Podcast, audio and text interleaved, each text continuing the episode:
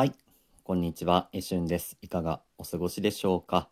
えー2月12日、昨日は建国記念日でした。えー祝日から明けて、えー元気にお過ごしでしょうか？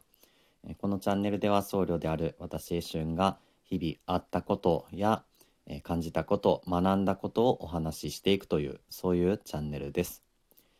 えーまあ昨日はですね建国記念日ということで祝日だったわけですが、まあ、祝日となりますといろんな行事とかも多くなってきます。それはお寺でも一緒でやはり祝日に行事をすると人も来ていただきやすいということで、えーまあ、行事があったりするんですが私あの姫路におります兵庫県姫路、えー姫路城がねあるところですけれども、まあ、そこでですね増井山随願寺というところがお寺がありまして、まあ、結構姫路では大きな方のお寺になるんですけれどもこの随願寺でですね2月11日に、えー鬼追いという行事を毎年しております。鬼追いねあのー鬼が出てきまして、まあ、暴れ回るっていう行事ですね。節分に似ているっちゃ似ているんですけれども別に豆をまいたりとか、うんそういうことはしないんですね。まあ随願寺というのは、えー姫路の、まあ、増井山という山の上にありまして、まあ、行くのも一苦労と いうようなところなんですけれどももうたくさんの方がいつも来られるんですね。いやもうそりゃそうだと思います。あのこの鬼追いという行事すごく見応えがあります。でまあもちろんそのねお参りというか手を合わせに来られるという方もいるしまたあのカメラマンのね、えー趣味の方も多いでしょうしそういう方がたくさん来られるんですよね。だからすごくまあ映えるわけですよ映像として写真としてね。でどういうところが映えるかっていうともうお堂の中がもう真っ暗になるんですよ。閉めてしまって結構暗いんですよね。でそこをですねまずそのまあおじさんというか おじさんが一人でね出てきまして、うん、袴を履いて黒いね着物を着た、えーおじさんが出てきてまずその松明をね持ってるんですよ。ね、暗いお堂の中で松明を持っておじさんが出てきてこう「オンコロコロセンダリマトウギソワカ」っていう、えー薬師如来の、まあ、ご神言というねあのサンスクリットの言葉昔のインドの言葉ですけどお薬師さんのことを表す言葉「オンコロコロセンダリマトウギソワカ」って唱えながらこう松明を持ってお堂を歩かれるんですよね。でその後におちごさん子供が出てきて「ヤックヨッケジャー」とかねいやこう可愛らしく言いながらお堂を歩くんですよ。でその後に登場するのが鬼役のね鬼がま2人出てくるんですよね。でそれがその、まあ、鈴というかドラ、まあ、鈴を鳴らしながらこうお堂をだんだんと踏み鳴らしながら踊るような形で進んでくるんですよ。うん、でまたこれも松明をそれぞれ持ってるんですよね。ねあの木のお堂ですからね、えーそんな松明なんか持って大丈夫なのって思いますけれども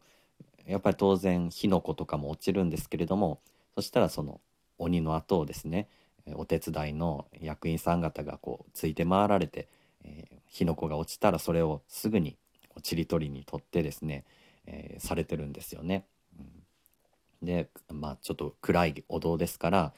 松明の炎とか、えー飛び散る火花っていうのがすごくまあ映えるんですよね。でそのですね一番の見どころっていうのはその鬼2人が、えーお堂の真ん中でですねお互いに松明をぶつけ合うんですよね。でその時にバーンとこう火花がね飛び散りましてまあこれすごい飛び散るんですよだから見に来られてる方のところにも飛んでくるしまあ先にねあのお経を読んでるお坊さんたち、まあ、私たちの方にも火花がバーンとこう飛び散ってきますんで結構着物に穴が開かないか心配な そんぐらいあの派手にね飛び散りますでその瞬間を収めたいんだっていうねカメラマンの方もたくさん来られてますね。うん、でまあねあのー、普段はそういう感じなんですよ。暗い中で、えー、まあ、そういうね松明を持った鬼とかが暴れ回るっていうねこういう行事でしてでまあ当然お坊さんはお経を読んでっていう形でねするんです。でまあね趣旨としたら鬼追いっていうことですからそれぞれの中の鬼を払うっていうことなんでしょうね、まあ、疫病退散とか、えー、そういうこともあるでしょうそういう行事なんですが今年はですねやっぱりあのコロナの影響というかで、えー、そのお堂を閉めるっていう閉め切るっていうことがやっぱ難しいですよね。だからあの扉も開けてました。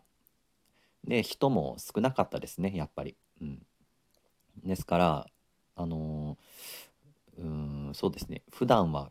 暗くてあまり見えないんですけれどもそれがもう日の光が入ってきて明るいんですよ。まあまあちょっと薄暗いっちゃ薄暗いですけど明るい中でそのお匂いをしました。だからまあね普段よりはその松明の生え方っていうのはなかったかもしれませんけれどもあのより普段見えないようなところとかがよく見えまして、うんまあ、そういうのは良かったかなと。鬼の足さばきとかもよく見えましたし、ね、あのお堂の中とかもそもそもよく見えましたからまあまあこれはこれで貴重な年だったかなと思ってますね。うん、まあそんなところでですねうーん、まあ、いつも通りこう行事をしていくっていうことは難しいんですけれども、まあ、それはそれでね、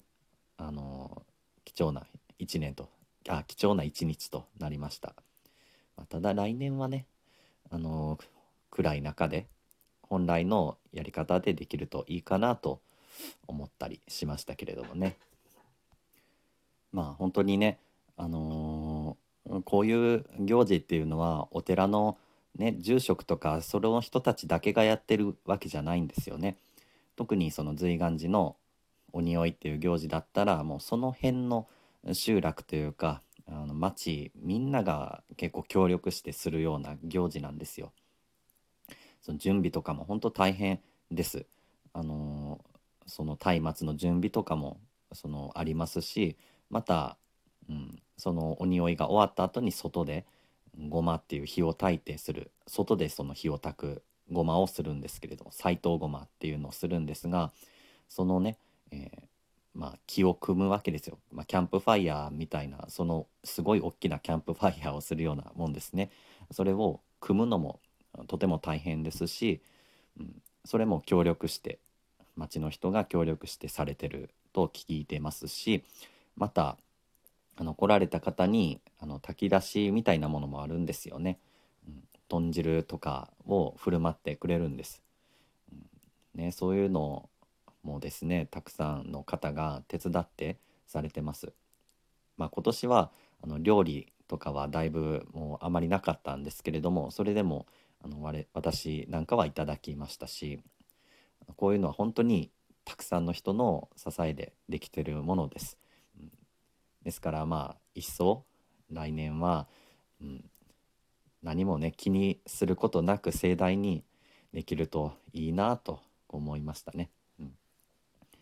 まあ、あのもし姫路におられる方や、えー、2月11日に姫路に来られる方がいらっしゃいましたら、えー、随願寺のお匂いあのすごく見応えのある法要ですし あの僧侶の方も頑張ってお経を唱えて祈祷しておりますので、えー、ぜひ、え